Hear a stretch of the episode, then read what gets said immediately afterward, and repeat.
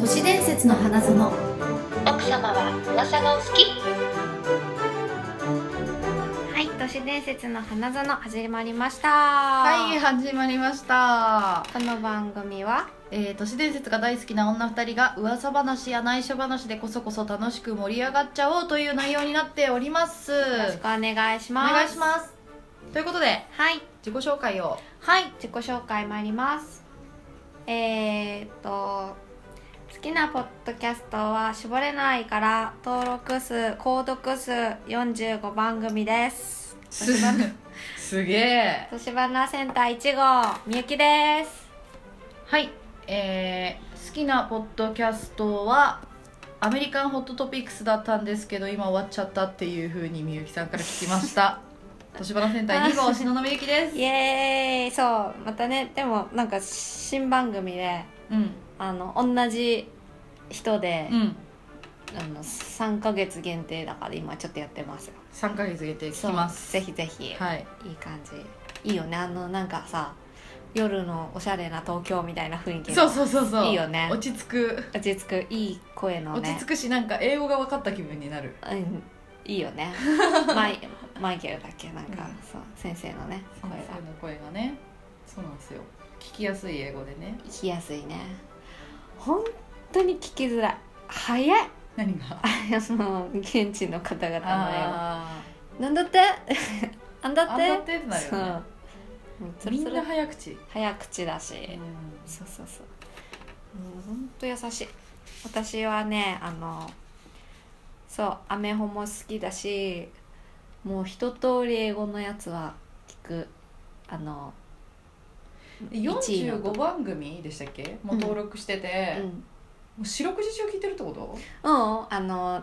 音楽番組もあるから、うんうん好きな音楽の時だけミックステープって言って要は60分間 DJ みたいにガーって流してる番組とかもあるのねへえそんななんだそうそれはレッスンとかでも使えるからはーダンスの練習とかでもだから使いたい時だけ使うっていうのがあったりとかうんうんうんうんあとバラエティーとかは毎週聞いたりしてるへーそうそうあとこのこれで横でつながった人はいとはいはかいのをバーって最近増やしたそうそう45はすごいなそう熱心だからね熱心だね熱心ですいやいへやいやいやいやな無理なの歩いてる時に無音とかって耐えられないの私えそうなんだ移動中とか絶対なんか耳になんか入ってないとあーそうそうだからなるほ どはいい落ち着いちちゃったね落ち着いちゃった随分ね落ち着いちゃったけいどや私何やしてるかな歩いてる時移と動思って中とか何してる移動中私移動中は無音でも平気ですね移動中っていうか歩い歩いてる時は、うん歩くの割と好きなんですけど、うんなんか例えば一曲をずっとループして聴いてるあとかももああとはるしループしてんだ一曲をそうえおかしくなりそあのもう聞きすぎるとおかしくなりますけうど、うん飽きるまではその1曲ループでも大丈夫で無音でも大丈夫だし逆にその電車とかだったら、うんもう SNS とかう、んうん海外ドラマとか見あたーりしてるからなるほどねあ逆にないあれあのさあの隣が英語で喋ってるとか、うん隣がすげえ別れ話みたいのしてるとかう、んうんうんイヤホンしてしといて音消すってない 聞いてないですよってふりしといて聞き聞きたいそうそうちょっとです聞ねきたいちょっとね悪趣味だけどねでもなんかちょっとねやっちゃう時ある気になるよね気に なる何話してんだろはい うはい落ち着いちゃうねなんか落ち着いこちゃれ、うねそんな感じで始めます、じゃあ今日ははい、ちょっと落ち着いちゃったんで盛り上がろうということで、はいクイズ用意してありますのでイエーイクイズ楽しみにしてますはいよろしくお願いしますおお願いしますクイズイエ都市伝説イエイエイエイーイクイズ都市伝説はいちょっとクイズ形式ないなと思って、うんちょっと細かいもう豆知識なのか都市伝説なのかをちょっと10個おおそれ私が回答者ですか、回答しててよし答えますね全問正解してやる言ってください第1問はいマジでという言葉が使われたのはいつからでしょう A 昭和 B 大正 C 江戸これ当てちゃうよ私 C の江戸ピンポンイエーイそう真面目の略として使われていましたおーなんで知ってるのいやなんか聞いたことあった実は江戸からすごいマジでっていうのがっていうのはそう、うんそうそうだからその今の使い方とはちょっと違うけど歌歌舞伎にも使われててセリフにも使われてて本に男猫も抱いてみるマジな心を知りながらあうん一緒ですねほぼ大きいですね生き生き生きで他にも「キモい」「素敵へこむ」っうん、うんていうのがありましたあ江戸から使われてる江戸から使われてる言葉へでえ狭くて窮屈な狭くて不快なっていうのがキモいほうほうほうほう今狭い狭いのがそうもう狭くて嫌だなっていうのはもうキモいわーっていう、満員電車キモいわーみたいなそうそうそうそう そうまあイネージャーキモくてうん嫌、素敵はあのー程度の甚だしい様子並外れた様子ほだからまあ素敵な選手だねっていうとずば抜けていいようねみたいななちょっと今とニュアンス違います違うのねねでへこむっていうのがこれもう一緒で気がめいるへえただその落ち込むはすごい長期的な落ち込みに対してへこむは一時的な軽い落ち込みを表すいいですね今より使い方いいんじゃないのうんそうねすごいだから私たちがさ江戸にトリップしたらさマジへこむは通じるんだ通じる の通じないと思ってきたらさマジでへこむわーっていうのは通じるわけです ねそんなことないよって言われちゃうんだよ すごいねすごいなそれそうさすがしのうん一応丸イェイさあ2番ダダンこれ丸×で答えてくださいはいインドにカレー粉はないインドにカレー粉丸か×かでもそれをあえて聞いてくるってことはバスか なそうそうそういろいろ絶対考えると思ったからね出し方も重要だなと思ってちょっと考えた、それをあえて聞いてくるってことはバスじゃないですかバツファイナルアンサファイー、ナルアンサー答えは 丸そうあえインドにカレー粉ありませんあ丸にしたかったんだ丸にしたかったうんだってないって聞いてくるってことはないっていう意味そううんカレーはスパイスで作ってるからカレー粉っていうのはカレー味のするための調味料はわざああわーそざういうことねそう確かに確かになんかイギリスかどっかで使わ作られてるんだって一番最初あカレー粉確かにカレー粉ってありますねうん、あれはスあのインドにあるのはスパイスで,で、うんカいレろんなースパイスを混ぜて作るのもねそうそうそうそうそうカレーはスカリっていう言葉から来ててソースって意味なんだってカリーがへえだからインドではこれはカレーですっていう定義はなくてみみんななスパイスの味だからわざわざカレー粉を使う必要がないかならるほどこれこれは豆知識だね確か にしかもふわっとしてしまった私のか回答の仕本方当がだよどっちだよって逆いう丸抜難しい次いきますよサクサクはい3番ビーズ稲葉と温水洋一は同い年何それ何それ稲葉浩二と温水洋一は同い年丸か×か丸 ピンポーン だってそんなのわざわざ出すってことはまあ同い年でしょ何だったんだろう94次きゅうりは実はミネラルビタミンなど栄養豊富だ丸か×かえバツおおピンポーンキュウリってほぼ水じゃないですか確かピンポンですイエーせイ私白色じゃすごい世界一栄養のない野菜としてギネスに変遷ないなんて認定されギているネスに認定されてんの 明日を縮めたい 次へーキュウゴそうなんだギネスねあれピー ピース稲葉コーチこの資料作ったの山田だろねえ福光陽一同い年丸か松か丸丸だよ丸、ま、あれデジャブかなさっきもその質問あった気がするな なんだろうししかもねうん、 Q さんがねビーズ稲葉とって呼び捨てしててうんね、九五 Q5 がねビーズ稲葉浩二としてね いいんですよその微妙な変化を出してこなくても次はい今の得点に入るんです か同じやつでも私のミスですかこれ これは得点に入れましょうあ入れましょうね95間違えちゃった96男と女はへその位置が違うんどういうこと男と女はへその位置が違う丸かバツか丸ピンポーンおおなんてやつでしょ私え絵の描き分けみたいなやつを見たんですよ、ううんうんうんうんうんそしてお男の方が高いブーえ男性のへそは骨盤の上端とほぼ同じ位置にあるのにあじゃあそうそうそうかそうそそううか女性はウエストにあるでしょ、うんうんうんだからちょっと上にあるんだってそうだそうだそう女のだ子ね不思議だねなんでなんでだろうね理由は分かんないのかい次 トルコ石はなぜトルコ石と呼ばれていたのでしょうかこれは自由回答です大喜利じゃないよって言ったらなんか面白いこと言わなきゃいけなくなっちゃうじゃないですか何も思い浮かばないけどトルコ石はなぜトルコでも普石通に考えたらトルコで取れるからじゃないのハマったな引っかか るいやいやいやいや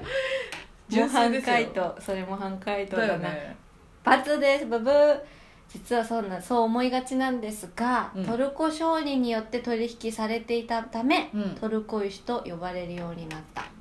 実際は、えー違うところですねモロッコアルジェニアチュニジアあたりですねでおーそうアトラス山脈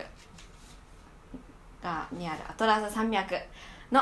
方で取れますなるほどはい本当は違いました次、えー8番ロブスターの寿命は平均30年であるまあまあ生きんな丸か×かえー、えー、罰どうししてですかえ実はもっと生きるとかピンポンピンポンお何年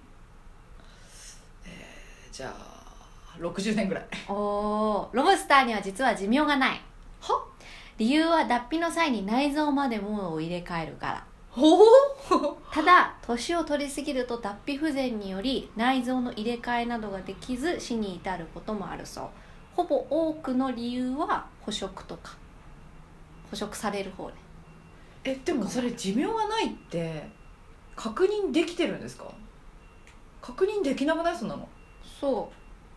老衰のロブスターを見たことがないってことでしょ、うんつまりはうってことでも脱皮不全って老衰じゃないのロブスターあ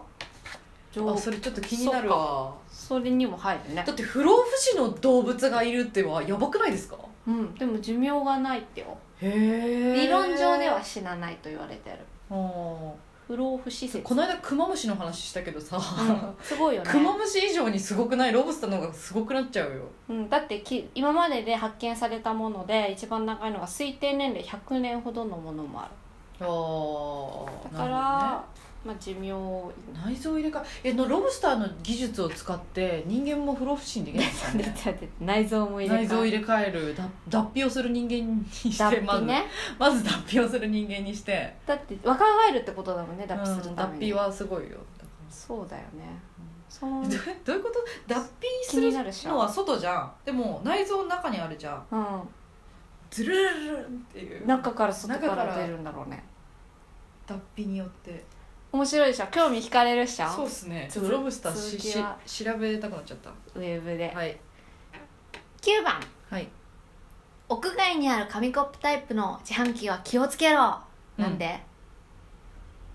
えっとねえっとねお知ってるそれ聞いたことあるぞゴキブリが入ってるみたいなやつじすゃな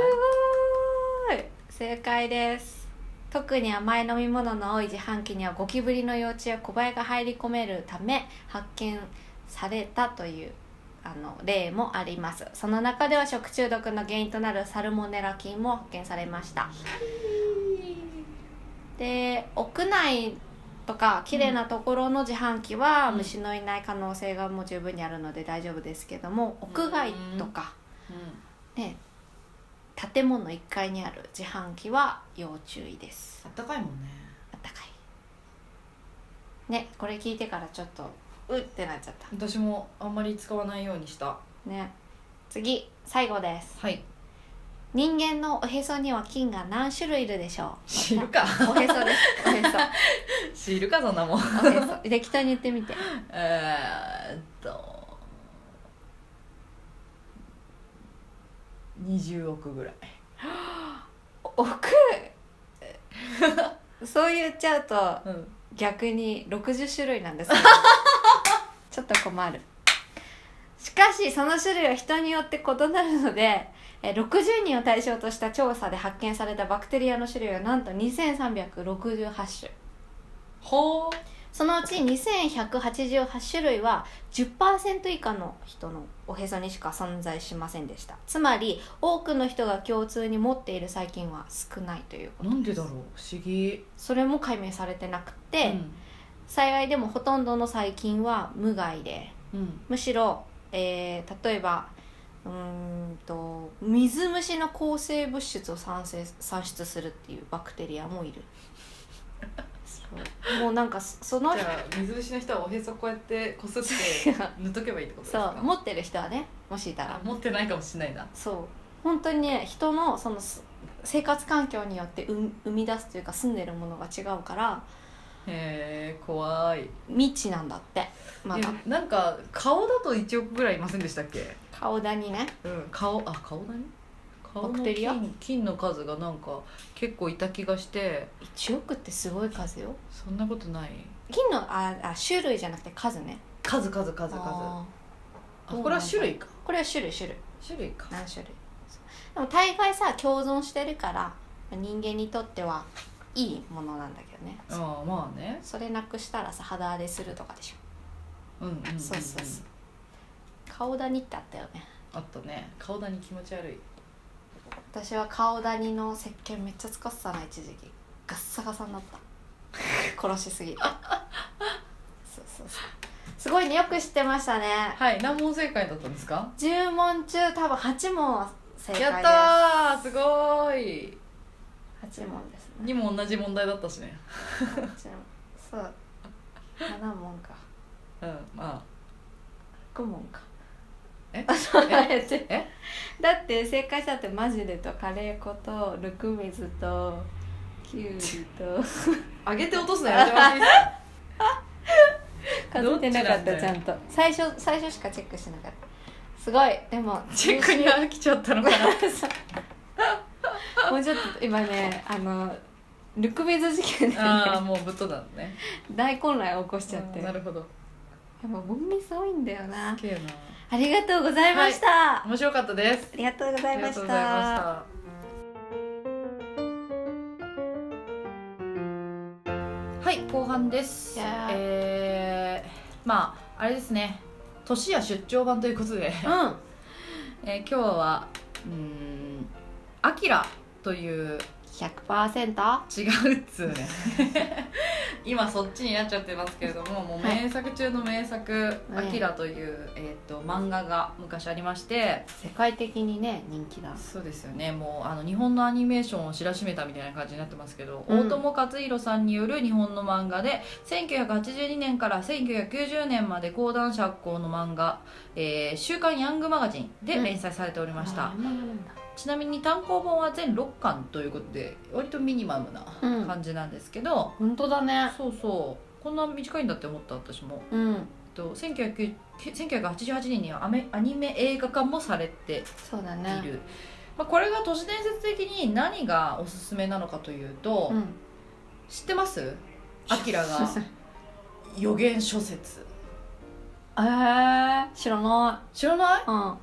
これねまああの1982年から1990年代の漫画だから結構昔ですよねそうだねもう今い生きてる生まれる前あのヤンヤングエイジたちは知らないんじゃないかうんぐらいの年代のものなんですけど最近ちょっとまた注目されてて、うんなんでかっていうと、うんこの「アキラの舞台が、うんえー2020年東京オリンピックの前の年っていう設定なんですよ。もうちょっとじゃんそうん2020年東京オリ東京オリンンピッピッククを予言してのまずそうの舞台なんですようんでそこがすごくて、うんちょ聞いてる 鼻を知り出したらごめんなさい 鼻鼻やってるけど聞いてるお通じが悪くてそしてうんあのね、うんまあだから最初から説明すると、うんまずアキラの舞台っていうのが、うん1982年に関東地方で新型爆弾が炸裂し東京が崩壊しましたはいでこれが第三次世界大戦のきっかけとなり世界が荒廃していったんですねはあ物騒っていう世界観まず、うんでそこから何年もかかって2019年舞台はう2019年なんですけど、東京湾上に超高層ビルが立ち並ぶ新都市のネオ東京っていうのが出来上がっておりました、その2019年には、うんで、えーっとその繁栄が、えーっと読めねえ乱熟の極みに達していたが ちょっとこれ読めこれ読めないこれ何これ読めない欄干の欄だもんねうん、かな達していたけれども、えー、と反政府デモ反政府デモ隊と,、えー、と警察がそう衝突して反政府ゲリラと軍部が暗闘を繰り広げる騒然とした状態が続いていた場合ウィキペディアって感じなんですけどはいはいあ乱熟だってました売れすぎること転じてある事柄が極度に達することなるほどもうだからネオ東京すんごいことになってたっていうね達することはいはいでで、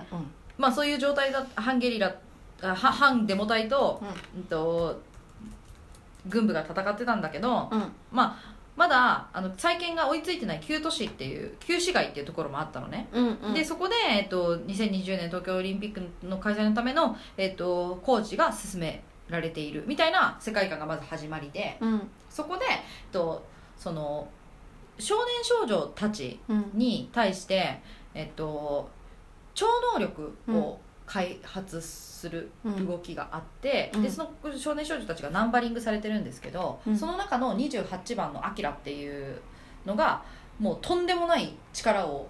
うーんまあ、才能かな分からないけど、とんでもない力を得てしまってそれがもう制御効かなくなって、うんみたいな感じになる話なんですよ。うん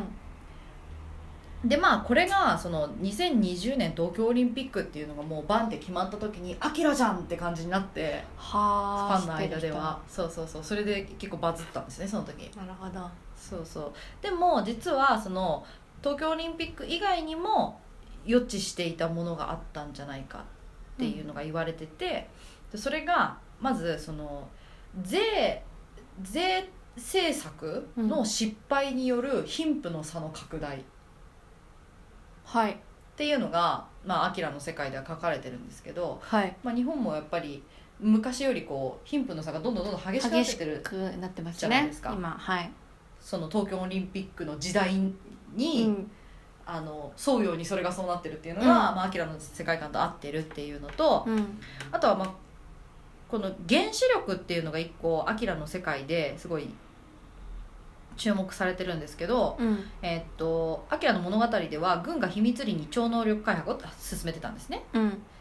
あまあ、これさっきさっきも言ったけど超能力に覚醒した少年少女は実験体としてナンバリングされ世間から隔絶された研究施設でさまなさまざまな実験を繰り返されたうんで実験体28号のアキラがそのすごいうん長大な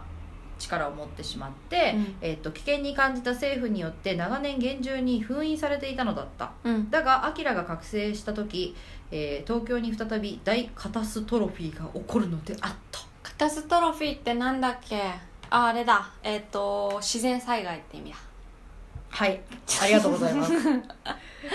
東雲もふわっとしてたんでありがとうございます。ということでね、うんでこの物語でうん「アキラっていうのが結構なんか、まあ、普通に少年として捉えるプラスなんかその触れてはいいけない力とかうん神の力ですか、とかうんなんかその超象徴的な感じで使われてて、えっと「アキラ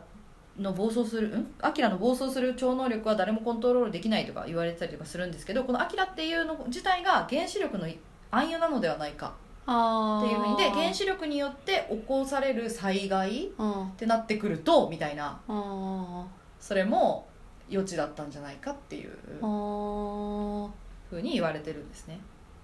怖いね私この「アキラってうん実は全部読んでないんですよ、うんなんでかっていうとあの幼なじみの家にねよく入り浸ってたんだけど、うん幼なじみの家にその「アキラの6巻、うんあれねすごいたちっちゃいサイズじゃなくてあの大きいねジャンプみたいなそうそうそうそう大きいやつがあったんだけど、うんそれのなんかもう絵がめちゃめちゃ怖くてもうトラウマになったのね当時。あであの「アキラの中に出てくる、うんあのなんだろう生まれた時に老人でーうんだんだんこう若返っていく種族みたいなのがいるんですようんうんそれが、うんまあ、子供たちの話だから子供たちがその種族も子供たちとして出てくるんだけどうんもうしわしわのもう梅干しみたいな顔の老人の姿なのねおー逆に行くわけだからベンジャミン・バトンみたいな感はじだいから、はいでそれがもうすんごい怖くてへーこれちょっと本当に怖い無理だわ読めないってなってそれはアキラのライバル的ななんか重要な役なそうなんかその種族がねもう出てくるんのですようーんそのなんか摩擦する関係として絵がちょっとあれなんだじゃあリアリティリアルな感じなんのそうそうそうそう結構無理かもな私もなんかそれはでも苦手っていうので読まなかった人は結構聞くな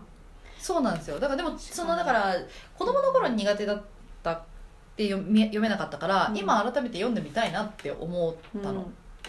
私も「うんジョジョ」とか読めないもんもう気持ち悪くて「ヒューヒュー」とかいうのももう鳥肌止まらな かったジャンプ読んでた時絵の苦手ってありますよねあなんるかあるあるあるうん私もえ絵柄で読めないわっていうの結構あるあそうそうこの感じですね確かにすごい好きな人はね好きだからでもさそういうなんだろう作品作る人ってやっぱり想像力がすごいのか裏にそういう、なんか参考資料を元にしてるのかうんすごいよね考察力がなんかなんていうの予言っていうよりは多分想像した結果なんでしょうねそう普通に多う分んこう重ねていけばこうなるだろうってある程度さ、想像つく大人はいっぱい当時もいてさ、うんだからあのなんだっけ「バック・トゥ・ザ・フューチャー」も85年の作品だし、うんうんうん今そうじゃんみたいな、うんそれがやっとなんか形になってきてるその前は「スター・ウォーズ」とかもぶっ飛びすぎちゃっ てるファンタジーだから。ああそれは ねちょっと微妙なリアルな未来の話って多分その頃かまら、あうんうんうんだからすごい今あるよね「エヴァンゲリオン」とかもさそうそうそう、ねそうなんですよねまあまあ想像力がなまんあか、ね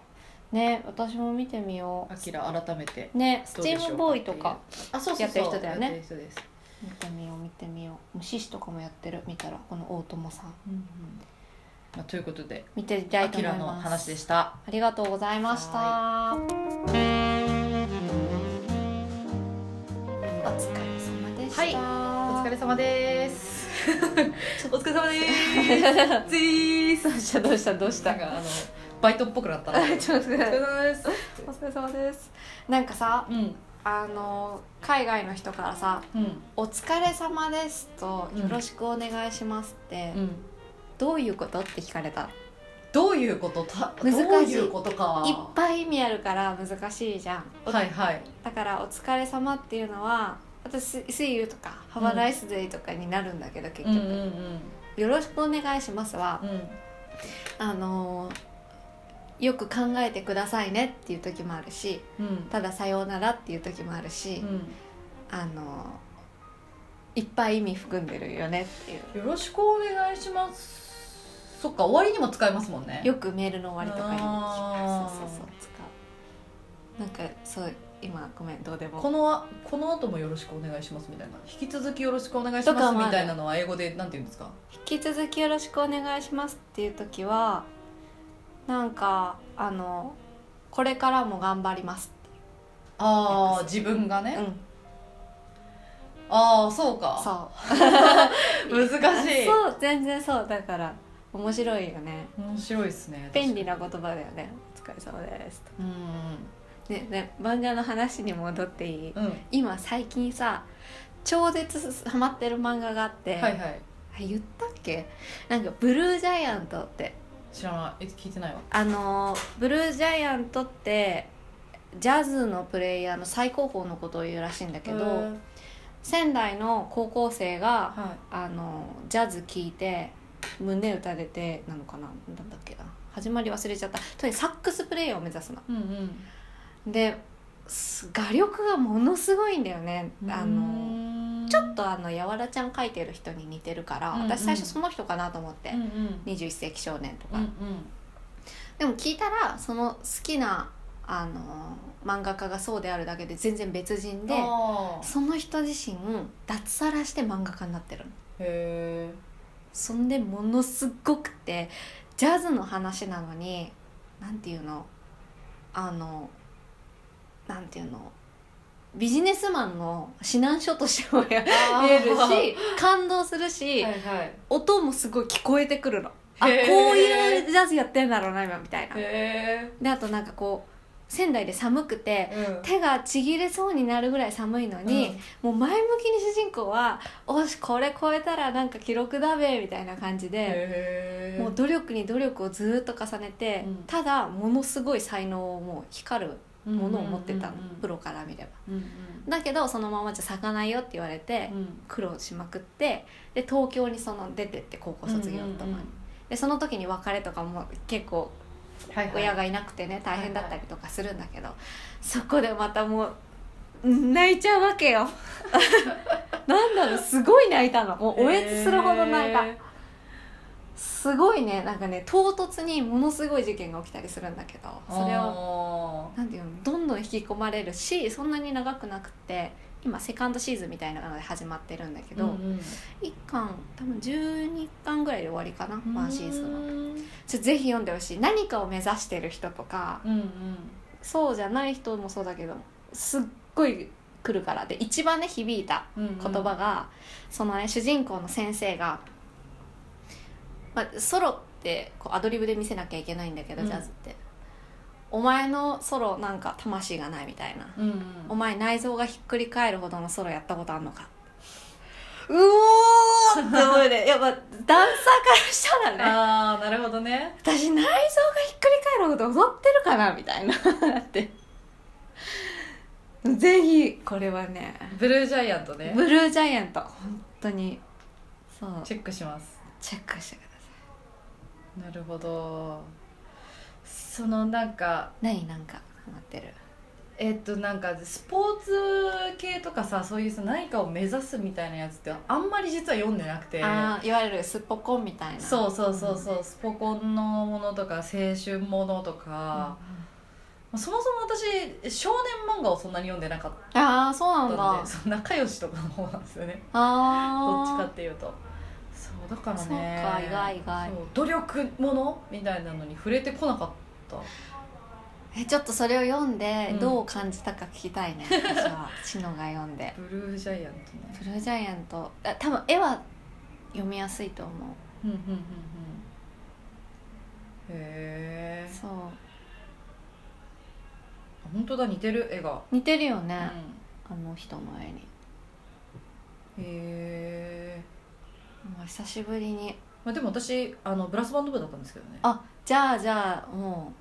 うい何やってたんですかちなみにブラバンであのパーカッションなんですけど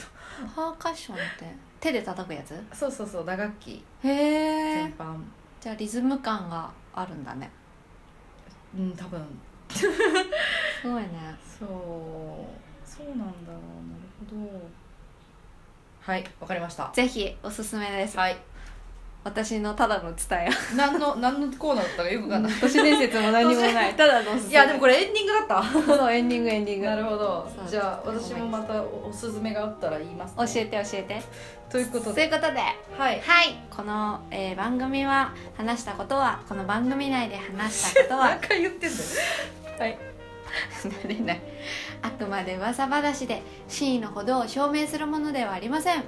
それでは奥様次回も都市伝説の花園で秘密のおしゃべりをごきげごきんげんよようう